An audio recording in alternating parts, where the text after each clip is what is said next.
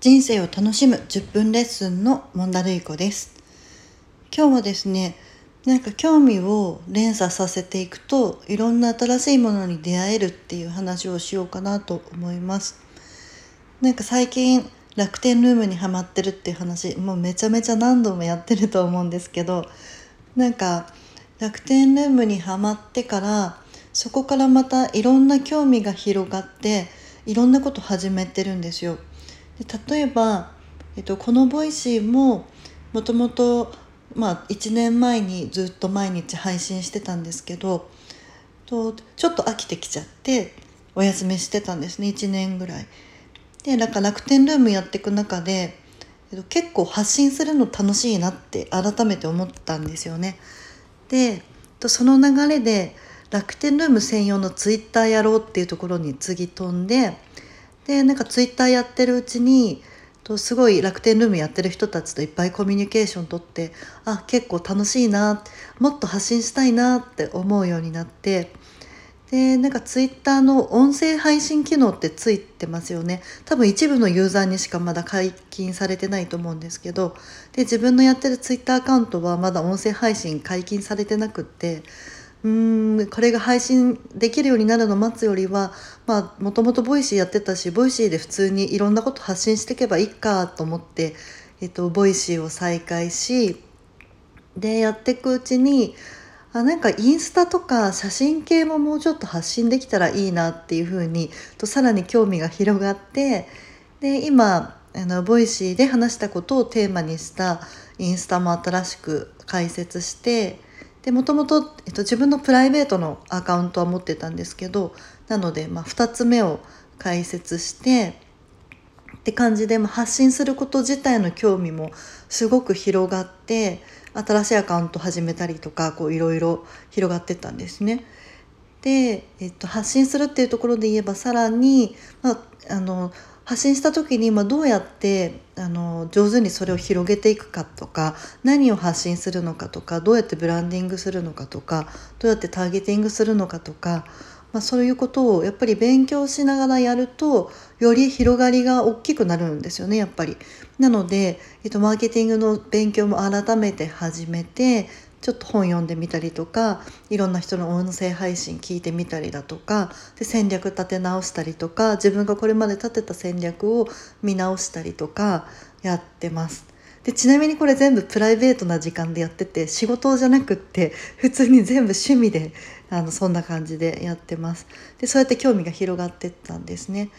で、えっと、また別の軸でも、えっと、楽天ルームを起点にいろんな興味広がっていてえっと、もう一個は美容系ですね。で楽天ルームやってると美容系のアカウントの人って結構いてで自分がこれまであんまり興味持ってこなかった、まあ、ここ10年15年ぐらいは割とお化粧品とかはまあそんなにこだわらずに、まあ、これでいっかみたいな感じで選んでたんですけど、まあ、そこからなんかいろんな美容アカウントの人の投稿を見てるうちにこれまで適当に買ってた化粧品をなんかもうちょっとこの人が言ってるこれ買ってみようかなみたいな感じで興味が広がってきてでそっからさらにもうずっとやってなかったネイルにももう一回興味を持ち始めてでこの前ジェルネイルのえっと、シールオホラっていうブランドのものなんですけど、まあ、それを楽天市場通して海外から買うことができて、えっと、それを買ってなんかジェルネイルってあのランプの下にこう一時置いてなんか爪のそのジェルを硬化させるみたいななんか硬くするってことだと思うんですけどなんかそういうことをするらしくって私人生でそれ一回もやったことないんですよね。でも楽天ルームが起点になってそこから美容とか、えーと、ネイルジェルネイルっていう感じでこう流れ着いてきて興味がすごい広がってる感じなんですよね。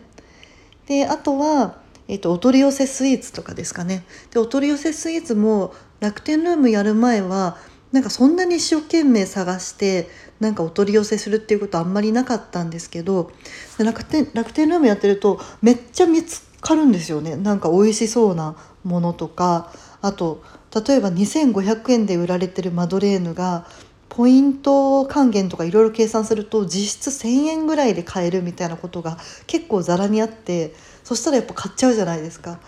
でそんな感じでこれまであんまり買ってこなかったものをまた買い始めたりとかしていて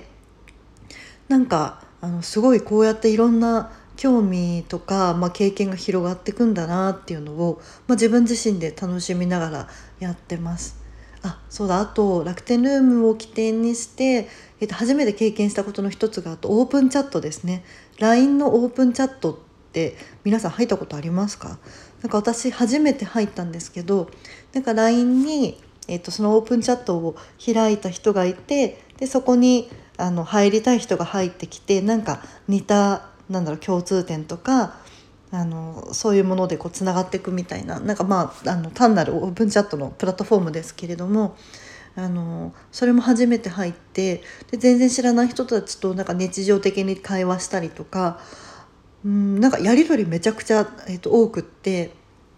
1日放置すると、まあ、1日放置することってほぼないんですけど多分1,000件ぐらいメッセージたまるんですよね。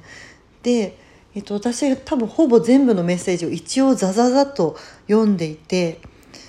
まあ、そういうことって多分今までなかったから